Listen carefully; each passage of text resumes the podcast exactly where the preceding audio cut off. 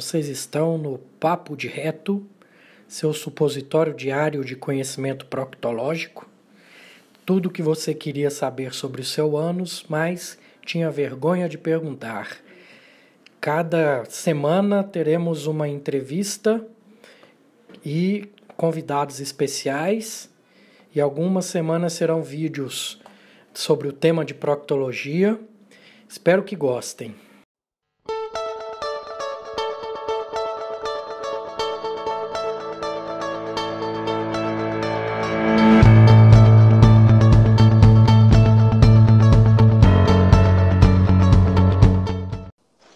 Boa tarde.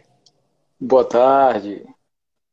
Francisco, me conta aí sua história, estudante de medicina. E aí, tudo bem? É, começa mais ou menos assim. Eu vim do interior, vim de uma cidadezinha pequena, Tauá, 60 mil habitantes. É, e lá as coisas são bem interioranas mesmo, é bem legal. E aí vim para aqui, para Fortaleza, que é onde eu moro, a capital do Ceará. É, por aqui estudei numa escola militar, aqui isso me ajudou muito a formar a cabeça e o jeito de entender um pouco as coisas. E aí fui fazer medicina, né? Estou fazendo até agora, comecei, estou é, no quarto ano da faculdade e tenho só me encontrado cada vez mais. É, doutor Eurípides, assim, eu, eu vou lhe ser bem sincero, quando eu comecei a faculdade eu estava um pouco perdido, sabia que, que o que eu queria mesmo era operar, né, assim, iniciar a parte cirúrgica, parte da clínica, de ficar fosforilando, pensando nas coisas, pouco, não, não me agradava muito, mas aí, da metade para cá da faculdade, eu tenho visto uma área que, assim, me dá um prazer imenso, que é pensar na prevenção, pensar muito mais na saúde que na doença, sabe? E assim vendo até o teu Instagram mesmo, o que você produz de podcasts e, YouTube, isso me deu animada bastante e aí com algumas alguns insights da vida acabaram que é, a prevenção e a cirurgia se uniram e aí estou aqui hoje. Excelente. Se eu tivesse é, essa cabeça na época, né, que, que eu também fiz faculdade, sabe? É, teria me poupado alguns anos aí de certa procura também. Então, muito bom você estar tá se encontrando antes e fazendo a medicina do futuro, que é a medicina preventiva, é a medicina do futuro, né? Você vai se diferenciar muito, você vai sair na frente de muita gente por já estar tá abrindo a cabeça dessa forma. E Francisco, como que nasceu aí o macho se cuida? E conta aí, macho te cuida, né? É, o macho te cuida. Assim, é, eu sou assim dessa geração de. Eu sou de 98, mas é, é como se fosse a geração 2000, né? Essa geração milênio. E a gente sempre está muito integrado nessa área virtual. Né? Passamos a maior parte do tempo e acredito que hoje em dia quase todas as gerações estão bem integradas. É, e aí, a primeira coisa que a gente faz hoje em dia ao acordar e antes de dormir também, é pegar o celular, né? A gente pega o celular e, e olha o Instagram, vê as últimas mensagens do WhatsApp, o que quer responder, o que não quer responder. E aí é, eu sempre via, o que me aparecia sempre era como eu pesquiso sobre urologia, andrologia e, enfim, essa saúde preventiva. Eu via muita gente falando sobre isso muita gente, até alguns blogueiros, ou, ou, enfim, essas pessoas dessa linha que tentam um pouco se, se, se é, promover em cima, em cima de medicina preventiva, em cima de cuidados à saúde, pessoas que não tinham noção do que estavam falando. Não tinham noção de nada, assim, perdidos, falavam por achismo, é, é, essas ideias totalmente deturpadas quanto à própria saúde, que falavam de uma maneira bem assim maldosa. Um, um, na área da saúde masculina e, e assim, da promoção de saúde masculina e, da feminina também, mas principalmente da masculina, vê-se muito falar sobre é, hormônio, né? Sobre hormônio, terapia em cima de hormônio e várias pessoas fazendo assim como se fosse água, como se fosse injetando água, injetando vitaminas no, no corpo. E aí isso me deu um, algo ruim, depois de tanto ver, principalmente durante essa quarentena, esse tempo de confinamento que o Covid trouxe. É, serviu também, infelizmente, mas a gente acabou parando e pensando um pouco mais, refletindo um pouco mais sobre a vida. E aí me fez ter em mente um momento em que, poxa, se eu usasse essa mesma mídia que as pessoas usam para divulgar qualquer coisa, usando de, uma maneira mais saudável, eu acredito seria interessante para todo mundo. E aí seria um projeto que eu provavelmente conseguiria, conseguiria arcar. Né? E aí comecei o Macho Cuida, mas é uma experiência muito diferente de qualquer coisa que a gente vê. É muito diferente, porque na faculdade a gente só aprende, a, primeiro de tudo a gente só aprende a tratar doente, né? Começa aí. A gente só aprende a lidar com pessoas que trazem queixas para você. Se a pessoa vier dizendo que só quer ser mais saudável, já é uma dificuldade imensa. E até no, no, nos âmbitos dos corredores se discute muito com linguajar difícil, técnico, super especialista. Às vezes os próprios especialistas, o senhor bem sabe disso, que os próprios especialistas não se entendem entre si. As sub-áreas da medicina não conseguem, às vezes, se entender. Então, essa dificuldade de se comunicar com o público comum, público leigo, torna muito difícil a transmissão de saúde, de qualidade de vida. E aí o Macho surgiu em cima disso. Eu vi, com o passar da experiência de estágio que tive, o primeiro estágio que eu fiz foi no JF, que foi uma extensão que a gente praticava lá de 12 horas, em que essa extensão a gente atendia, eu atendia na traumatologia. Né, eu ajudava na traumatologia. E aí, por lá, o público da traumatologia, né, da emergência traumatológica, é homem que sofre acidente automobilístico. Quando não, é vítima de violência, violência externa, como bala, né, acaba sendo arma, arma branca, mas enfim, confusão, confusões e causas que a gente acaba tendo que lidar na outra ponta, né? E aí, a grande maioria, a imensa maioria de, de acidentados, enfim, eram de homens. Aí fui para urologia, né? Na urologia, eu comecei um estágio na urologia, estou até hoje. É, é, um, é, basicamente homem, e a gente vê o quão homem pouco se cuida, sabe? É, essa é, um, é, uma dificuldade imensa, assim, de, o, o, quanto que o homem se cuida pouco e o quanto que isso é pouco explorado na minha época, que era a faculdade. E na faculdade a gente vê muito como se faz. A gente vê muito como se faz atender, populações de risco, a gente vê como se atende a mulher na ginecologia obstetrícia, mas algo que cuide da masculinidade, algo que cuide desses momentos em que o, homem tem uma dificuldade de conversar, o homem tem uma dificuldade de se cuidar, o homem tem uma dificuldade de entender o próprio processo de saúde e doença dele, aí a gente precisa ter um, um ponto a mais a esse, e aí é essa proposta do Macho Cuida. Pronto. A gente tem uma, uma linha em comum aí na questão de prevenção, né? No meu caso, tanto homem quanto mulher, é, eu me pego muito naquele preconceito da colonoscopia que a maioria das pessoas tem e encarei como uma missão a divulgação do câncer coloretal. Aí nasceu o papo de reto nisso e o legal é que com o tempo, e você vai sentir isso, é que isso te obriga a estudar cada vez mais, né? As pessoas pedem assunto e, e, e é muito bom, é, é pra, até para sua formação. Se eu, na sua você idade... entende as demandas das pessoas, né? Perdão interromper, mas você entende umas demandas que você nem pensava que as pessoas teriam, que o público que você quer atingir teria, né? Exato. E vamos dizer, eu tenho 39 anos, você deve estar com quanto? Com, com 20 e poucos. 22, 22. 22 anos. Imagina eu com essa cabeça, com os meus 22 anos, eu estaria. Eu seria um, um outro profissional hoje, né? Mas eu, vamos dizer, não me arrependo também, tive uma boa formação e vale a pena ter essa formação tradicional mesmo, até para você saber depois separar o joio do trigo, né? Exatamente, exatamente. Eu defendo bastante essa mesma ideia que o senhor, sabe? Tanto é que a, a, a literatura que eu sempre me baseio para fazer os posts, que eu me preocupo muito, assim, na produção do Macho Cuide, nas respostas que eu dou lá, é sempre me basear em artigo que seja muito bem publicado, revisão, e até se tiver o livro texto, assim, um livro grande, grosso, que preste, eu, eu acredito que é, é bem melhor. Porque é, essa ideia integral, integral da saúde, infelizmente, ela tende a ser nova, né? É, é algo que a gente puxou lá de trás. Mas é, tem que ter uma visão integral da pessoa, ainda com, com a raiz bem, bem assim, fundamentada, bem utilizada em, em ciência, né, em evidência.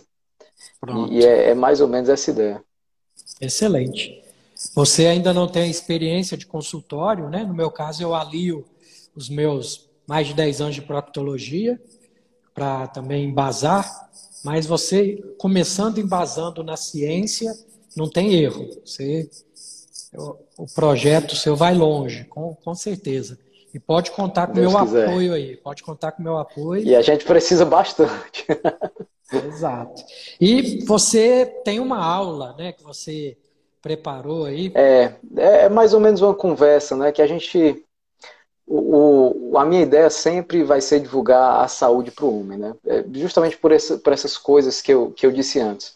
A gente tem uma população de, de basicamente 60 milhões de habitantes que estão entre 19, 20, 21 anos até 59 anos, que são homens, são a principal população economicamente ativa, que são o, o que empurram, querendo ou não, boa parte do Brasil, tanto economicamente quanto socialmente.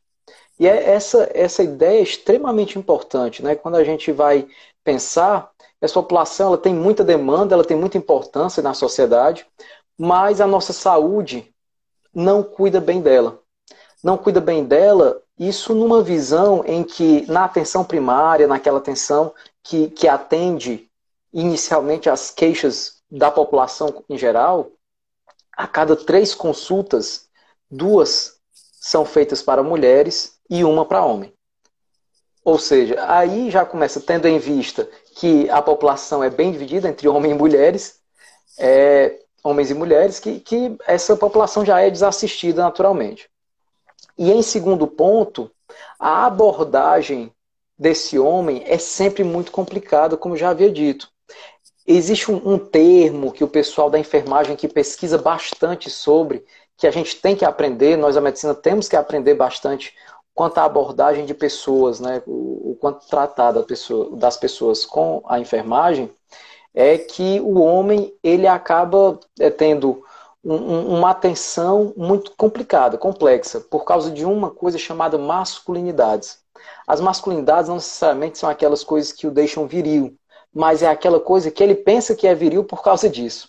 O senhor bem vê na, na colonoscopia o quanto que os homens são restritos ao exame até, ao exame retal desses pacientes, a, a, ao toque dígito prostático na urologia, que é, é extremamente complexo.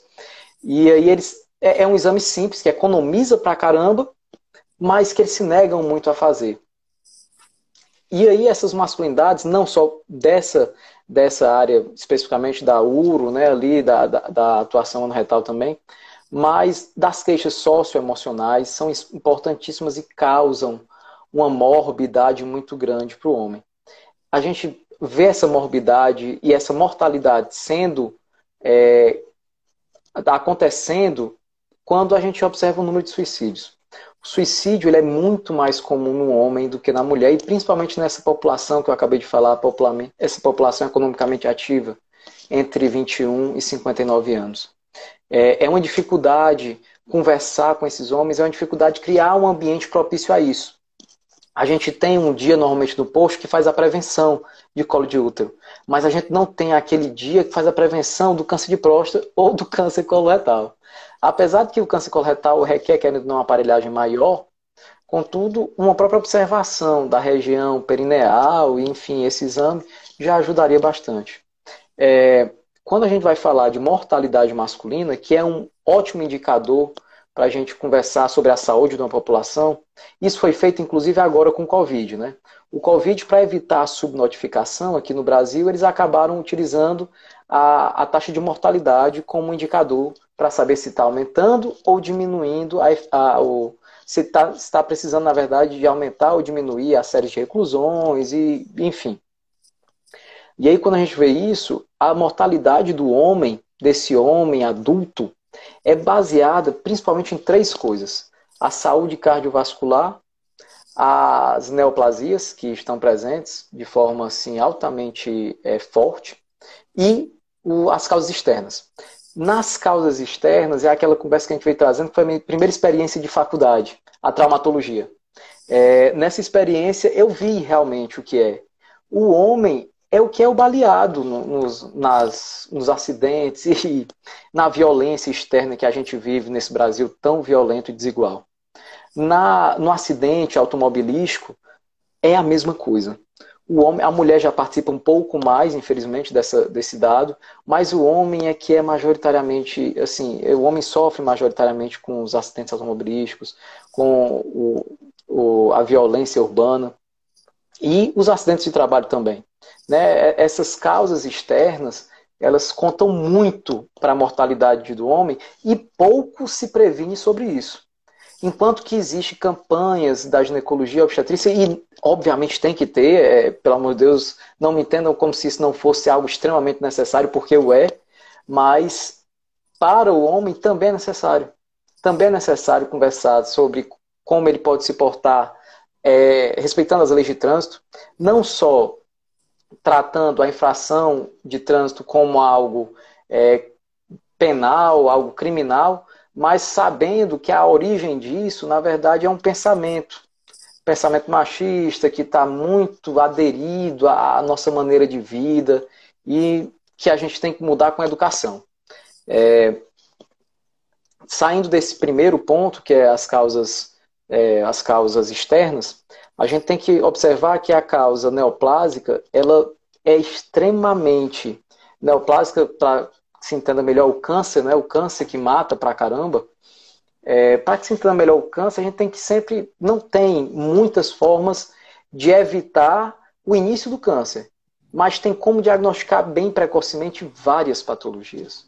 Várias patologias. E existem bastante formas de fazer isso. A partir dos 50, alguns pacientes com 45 anos já devem iniciar a colonoscopia. Se não me engano, essa é a última atualização, não é, doutor Ipito? Que existem de evidências formalíssimas assim para o paciente que não sente nada, né? Paciente que vai, a gente vai tentar atuar na prevenção.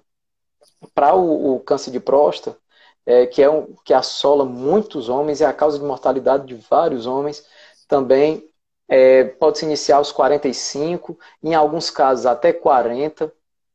E aí é, esses são só dois dos cânceres que os homens são é, que os homens sofrem. Mas eu sou do Ceará e aqui um grande problema é o câncer de pele.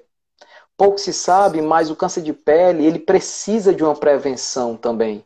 A partir dos 20 até os 25 anos já existe muita literatura sobre. É extremamente viável que o paciente se consulte anualmente com dermatologista ou com médico da área para que ele faça um exame dos pés à cabeça e veja se há alguma questão, porque a nossa incidência, a nossa incidência solar aqui é absurda, né? O Ceará ele tem 300 dias de sol. Então é, é muita coisa, muita insolação. E esses são só três tipos de cânceres. Né? Para aqueles tabagistas, ainda mais há uma necessidade de prevenção, uma necessidade de parar ou se não tentar diminuir. Esses danos do estilo de vida são muito pesados. O alcoolismo nem se fala. Alcoolismo causa, além de doenças hepáticas, causa doenças neurológicas, causa doenças em todas as áreas do corpo, cardíacas também. E aí é uma complicação extremamente importante, além de ser fator de risco. Ou seja, além de ser um fator que pode iniciar ou promover ainda mais algum câncer no corpo. E o homem é o que mais se expõe ao alcoolismo, é o que mais se expõe ao tabagismo e pouco se conversa sobre. Você ataca o cigarro, que é correto, obviamente correto, mas você tem que atacar também ao homem que está usando. Não atacar, mas convencê-lo de que isso é, é algo que é extremamente danoso a ele. Por fim, dessas três causas que eu gostaria de falar, a última é a cardiovascular. É a causa cardiovascular, ela é a primeira nessa população. Né? A neoplásica ela fica em primeiro lugar, a de câncer fica em primeiro lugar quando é uma população mais idosa, mas dos mais novos essa é a primeira. E aí a neoplásica, é, a, a cardiovascular é extremamente danosa porque participa de, do nosso modo de vida. Né? O homem tem ficado cada vez mais sedentário, não só, não só o homem, mas a mulher também. E o homem, estando mais sedentário, ele fica refém de muita coisa. Ele fica refém de uma sociedade que só empurra comida para ele e deixa o iFood cada vez mais fácil. O iFood é ótimo, salva a gente no plantão demais. Mas ele é, é, acaba nos tornando é, só consumidores da nossa, do nosso alimento e, e tirando a nossa criticidade com que a gente se alimenta. Isso é muito importante para o nosso atendimento. Excelente os temas, excelente. E... Mas aí, por fim, doutor Ips, eu queria falar que é um, a última causa, que é mais para as pessoas da área da saúde, sabe? É, é uma dificuldade muito grande para o homem se abrir enquanto queixas sexuais. Isso causa um sofrimento psicológico, isso causa um sofrimento psiquiátrico e um sofrimento urocoloproctológico também. Porque quando você vai diagnosticar alguma lesão de HPV, o cara já está lá na frente. O cara está com uma lesão grande, feia, assim, doente demais. Uma lesão que você podia ter, se não curado, controlado lá no início. E aí, é, essa é uma necessidade gritante. Mas não só das infecções, mas as questões de ejaculação precoce também, as questões de disfunção erétil, que são um sofrimento imenso para esses pacientes.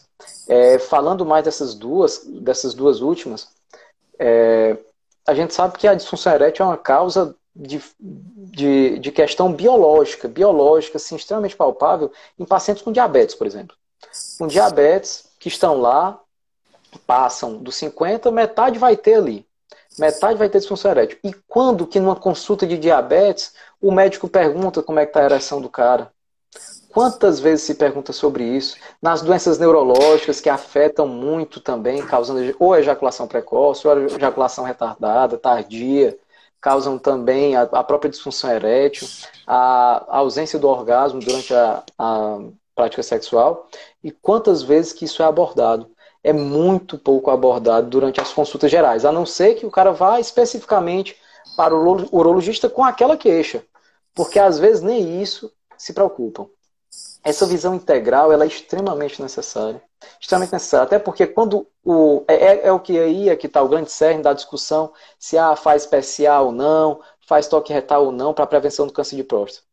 O que a gente tem que fazer e tem que entender é que, na verdade, o câncer de próstata é um, é um, é um preceito é, é uma oportunidade desse paciente, desse homem de início de vida, iniciar uma consulta médica. Ir ao, ao médico é um negócio tão difícil. Essa é a que é a grande questão. É a gente ter uma ajuda é, para puxar esse paciente, puxar esse homem que quer cuidar da sua saúde para uma consulta para não perguntar só sobre o PSA dele, ou não só fazer o toque retal, mas também fazer uma hemoglobina glicada e saber como é que está a, a, função endócrina desse cara, conversar para saber como é que está a cabeça dele, se ele tem alguma depressão, algum transtorno de ansiedade, que é tão comum e assolado nesses tempos.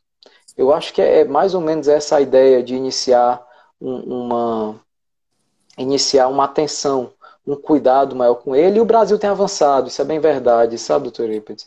O Brasil tem avançado nisso, em 2018, se não me engano, já iniciou o Plano Nacional de Atendimento à Saúde do Homem.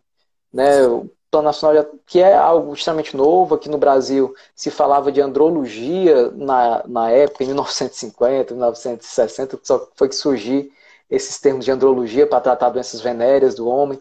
Mas aí isso foi maturando, maturando, maturando.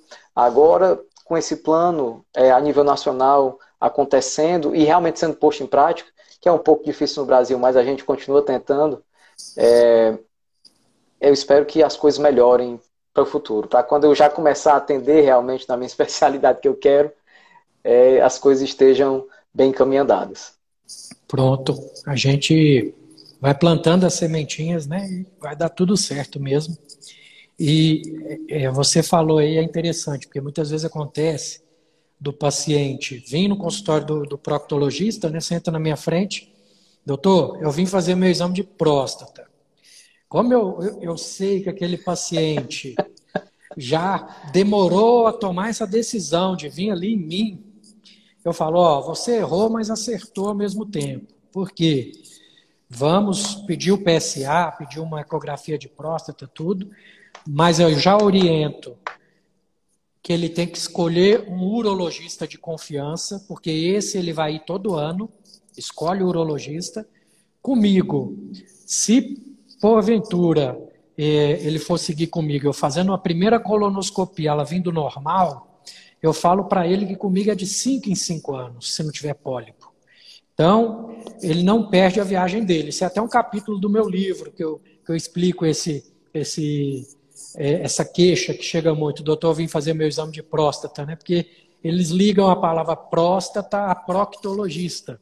E a gente, sabe, a gente sabe que não é bem assim, mas eu acabo aproveitando o gancho ali para fazer a prevenção do câncer coloretal, naquele, vamos dizer, machão, entre aspas, né? Que muitas vezes, uma outra coisa que acontece muito é a pessoa dá hemorroida, e comenta por alto com algum amigo, com alguém, cara, eu tô com caroço aqui no meu ânus, cara. Aí o amigo vira para ele, cara, isso aí pode ser câncer. No outro dia ele está no consultório. É outro jeito de fazer o machão ir para o consultório, é passar esse medo, entendeu? Mas o, o meu livro veio para desmistificar muito isso, de uma forma muito bem humorada. Eu vou te mandar de presente o livro, tá? Para você. Eu fico extremamente grato. Quero sim, quero sim para você dar o seu, a sua opinião sobre ele. E fechando essa questão do, do, do homem, por que, que as mulheres vivem mais, gente? É porque elas se cuidam mais também, elas se preocupam mais com isso. Ela tem uma dorzinha, ela vai procurar um médico. Nós, homens, só vamos no médico quando estamos morrendo. Isso tem que parar, tem que acabar, né? E, doutor Ips, o que é que acontece também? É que a mulher escuta o médico a mulher escuta o médico muito concisamente, sabe? É, o senhor que atende os dois públicos percebe bem isso, que a mulher tem uma atenção para aquilo que o médico diz. Enquanto que o homem, às vezes, mesmo muito preocupado, ele tem aí não um, mas dois preconceitos. O primeiro é em ir ao médico, e esse ele vence. E o segundo é iniciar o tratamento que o médico falou. E aí são dois pontos para se vencer, não só um, né? A mulher não, a mulher ela entende muito, escuta muito o, o paciente, o médico, e, e realmente é, facilita bem. É bastante interessante essa diferença, assim, que a gente tem que lutar para vencer também e pedir ajuda delas, né? É, eu acho que é Sim. é importante também a gente falar isso, que a gente tem que pedir ajuda das mulheres para cuidar dos homens. É, quando a mulher está presente na consulta, tanto ela fala mais, assim, sobre as queixas dele, né? Discorre mais sobre as queixas dele. Como ela também ajuda a que ele vá, botar para ele ir. E indo, irmão, é o que importa. É, é não, não, eu falo isso, não tem prova de amor maior do que isso, não. Você está cuidando ali do, do, seu companheiro, né? E eu vejo muito isso também, Francisco, na modulação intestinal, que eu tenho um protocolo de modulação intestinal, que, que na verdade é, eu estou transferindo a responsabilidade para o paciente. Porque é, a gente, eu, que eu sou espírita, né? No espiritismo a gente tem isso. Quando você erra sem saber que está que tá errando, na ignorância, o peso lá do outro lado é um. Mas quando você erra já sabendo, com conhecimento, o peso na balança lá é outro. Então, o que eu faço para o paciente da modulação intestinal é colocar a responsabilidade na mão dele. Ele sai com a cartilha na mão, que eu falo que ele tem que ler todos os dias o que está ali, e se ele errar a partir dali, eu já dividi a responsabilidade com ele. Eu tenho minha cota, mas a grande parte da responsabilidade eu passei para ele. Sim, sim, totalmente. A gente tem que trazer o paciente para estar tá junto da gente. É, é, essa é, eu acho que esse é o ponto primordial para a adesão de tratamento. É ele entender bem o que é que ele tem, ou seja, a gente educar esse paciente. Por isso é um pouco do meu gosto por falar e, e buscar a melhor expressão possível das coisas, porque a gente precisa fazer com que esse cara entenda. Ele precisa realmente entender sobre a doença dele ou sobre a necessidade de saúde né, que ele busca e tal. E quando ele vem só querendo buscar saúde, querendo prevenir doença, já é mais fácil. Mas quando ele vem já doente, sem saber que está doente, ou quando ele descobre é, que está sintomático disso e descobre uma doença, eu acho que é questão primordial a gente educar esse paciente, e isso é responsabilidade nossa, educar esse paciente, mas a partir do momento em que ele está educado, que você percebe que ele entendeu aquilo, é, a responsabilidade é compartilhada. É compartilhada porque a saúde é dele. A nossa intenção sempre é ajudar, mas a saúde é dele. Então, a, a questão do tratamento, da adesão e, e da, do cuidado dele é essa. É assim, é totalmente compartilhado. Excelente, excelente. Eu costumo pedir para os meus convidados dar uma lista aí de livros que mudaram sua vida. Pode ser na área da saúde ou fora dela. Você, preparou essa listinha aí para gente? Eu preparei, pensei demais, pensei demais, assim, a gente naquela conversa que tivemos no WhatsApp, é, o senhor botou esse foi o ponto que eu mais pensei. Na verdade, eu, eu fiquei um pouco, assim, perdido, né? A gente fica perdido pra caramba porque vai pensar, né? Quantos livros que alteraram o nosso curso de vida, o nosso modus operando, de como observa as coisas. E eu precisei demarcar dois que pontualmente agora, não que os outros não tinham sido importantes, mas eu acho que esses dois é que são gritantes assim na minha vida, tanto para o momento atual como para o que eu acredito que vou levar. E são dois livros que são da medicina, né? Falam, é, são de área médica, são de área. Mas, além, para além disso, é de como a gente lida com a nossa própria vida. O primeiro deles é do Marshall Rosenberg. Eu sempre preciso olhar. É Marshall Rosenberg. E ele e é, fala sobre. O, o título do livro é Comunicação Não Violenta. Técnicas para aprimorar relacionamentos pessoais e profissionais. Tem na Amazon, eles eu acabei de olhar aqui. É baratinho tá? É baratinho mesmo, para o Kindle é até mais barato, cerca de 30 reais. E a comunicação é a grande arma do século XXI. Eu acho que quando as pessoas dizem que as mídias e as questões é que são a tecnologia vai dominar as coisas, eu acho que muito pelo contrário. É o nosso jeito de se expressar humanos aqui na mídia é que faz a, a diferenciação. O jeito que a gente se comunica, a necessidade de, de se expressar da melhor forma é o que convence, é o que fazem as pessoas lhe escutarem. E a comunicação não violenta, o livro Comunicação Não Violenta, ele traz muito isso, sabe, doutor Epito? É, é sempre essa ideia de que você precisa entender o outro, que, que a comunicação é muito mais complexa do que só a gente falar.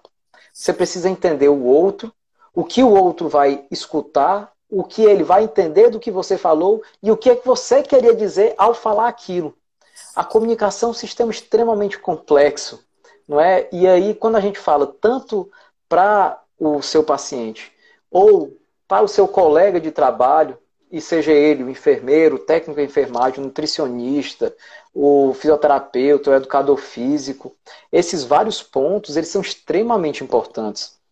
E a comunicação não violenta traz isso. Em, em grande, é, muito por cima, ele fala sobre a observação do que você vai, do que você quer dizer, o que você sente com isso, a sua necessidade com essa informação, e aí sim você faz, você faz o pedido ou faz o, a sua afirmação para outra pessoa. Veja que é, é um processo longo. Não é só a gente falar o que quer, não é só a gente se comunicar da maneira que quer. A gente tem que observar a situação, entender os sentimentos que envolvem aquilo, porque os sentimentos nos fazem entender melhor as coisas, tanto racionalmente quanto emocionalmente. Né? A gente está sempre velado por eles. E aí a gente entende a nossa própria necessidade, ou seja, a gente também tenta se entender para aí poder se comunicar melhor. Eu acredito que é um livro que é, é um pouco, serve extremamente para a área médica, para a área da saúde, mas que também serve para qualquer pessoa que esteja assistindo ou que é, esteja escutando e, e, queira entender um pouco mais sobre como é lidar com gente. lidar com gente que é a coisa mais incrível do mundo, é sensacional, é prazeroso, mas eu acredito também seja uma das coisas mais desafiadoras que a gente tem. Exato. E o segundo livro que eu, que eu queria trazer também é um livro que versa sobre um tema que a gente, queira ou não, a gente tenta fugir, muitas vezes para especialidades um pouco mais afastadas de gente, mas não tem para onde ir. Na vida a gente tem que encarar a morte, a gente tem que encarar o fim dela. Seja buscando na religião, seja buscando na arte, seja buscando na própria ciência, a gente tem que encarar. Mas eu acredito que uma fusão das coisas, uma fusão de entender de si, de entender de religião, entender de, de fé, né, da religião, entender de um pouco do, do físico e entender um pouco do emocional, é que faz a gente conseguir vencer esses momentos. E a morte é um dia que vale a pena viver. Esse livro é da Ana Cláudia Arantes, Ana Cláudia Arantes, que é uma médica especialista em cuidados paliativos e ela escreve um livro com diversos casos, assim, diversos contos que ela versa sobre como ela como ela lida com a morte, como ela é, e, e, mostra maneiras interessantes de se lidar e como cada individualidade tem sua forma de lidar tanto com a própria morte como com a do outro. Ela, obviamente, escreve o livro principalmente para pessoas que estão acompanhando esse processo de, de morte, né, esse processo de saída da vida. E é, na medicina, você, querendo ou não, vai perder paciente, você vai perder gente que está do seu lado, você vai perder diversas pessoas que são muito queridas para você, ou que você se esforçou imensamente para lutar, fez tudo que era certo, mas essa pessoa acabou indo. E aí essa dificuldade, é, é, essa, essa complicação que a gente sempre, pelo menos na faculdade até, entende de que se você faz isso, se você tem um problema e sabe como resolver, você vai resolver. E você age da maneira como era para ser feita, você vai resolver. Mas a vida não é assim. Não é assim. As coisas não são aritméticas fechadas assim, elas são muito mais abrangentes. São muito mais abrangentes e a gente tem que aprender a lidar com isso. A morte é um dia que vale a pena viver. É um livro incrível, é um livro delicioso de se ler, assim, você sente com, com o jeito que ela fala, com o jeito que ela escreve, cada caso que ela conta. Cada caso e como é, é múltipla a coisa, sabe, doutor? Como o cuidado, como o jeito que a gente cuida é importante. Eu acho que são esses dois livros que eu traria para a minha vida. Trago, né? Excelente. Né? Você não só indicou, como já fez uma resenha top aí que é. fez o pessoal ficar com vontade de ler mesmo. E eu lembrei um professor meu na, na, na residência, né, quando eu, porque eu acabei a, a faculdade, já entrei em cirurgia geral, é, perdi um paciente, fiquei muito chateado, pensando o que, que eu podia ter feito a mais ali para ter salvado aquele paciente. E isso que ele me falou me marcou, senhor Eurípides. Você não aumenta um segundo na vida de ninguém. Se for o momento, ele vai. Tanto que tem aquele que a gente reanima por 40 minutos, volta, beleza, não era a vez dele.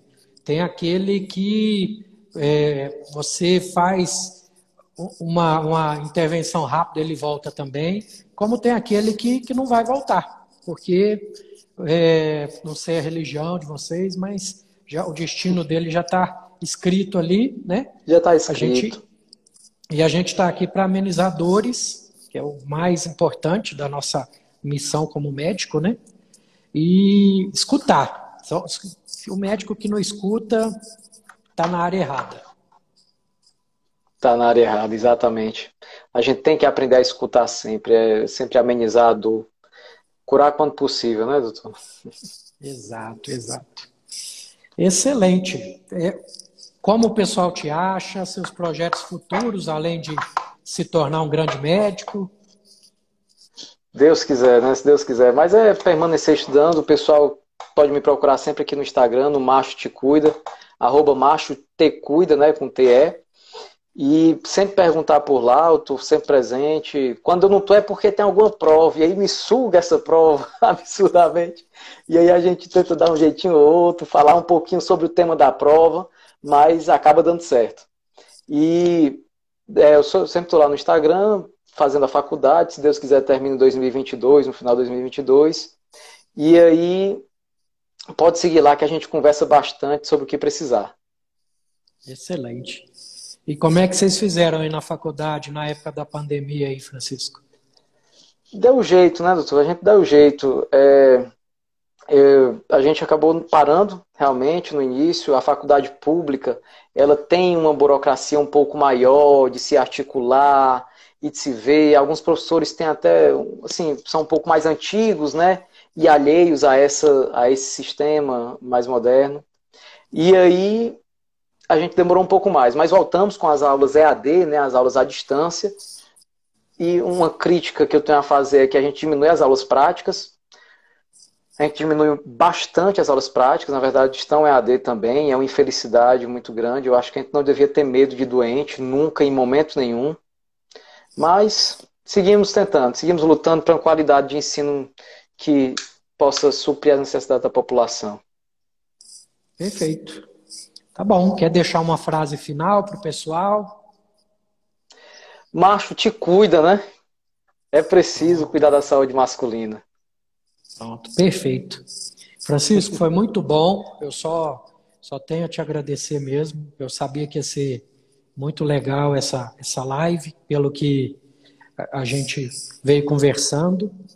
E fica com Deus, gratidão e carpe diem. Gratidão a minha, muito obrigado pelo espaço e o senhor é uma inspiração para mim. Eu carpe diem também. Tchau, tchau. Tchau.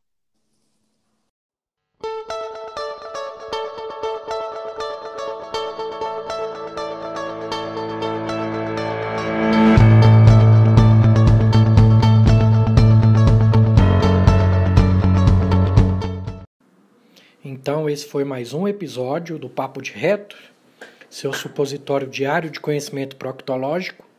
Tudo o que você queria saber sobre o seu ânus, mas tinha vergonha de perguntar. Lembrando a vocês que estamos no Instagram como arroba Papo de Reto. Vamos seguir, vamos indicar para as pessoas, vamos impactar vidas e tem meu livro também, com o mesmo título, tá bom? Tá à venda lá no Instagram. E espero que tenham gostado. Até a próxima. Fiquem com Deus e gratidão sempre e carpe diem.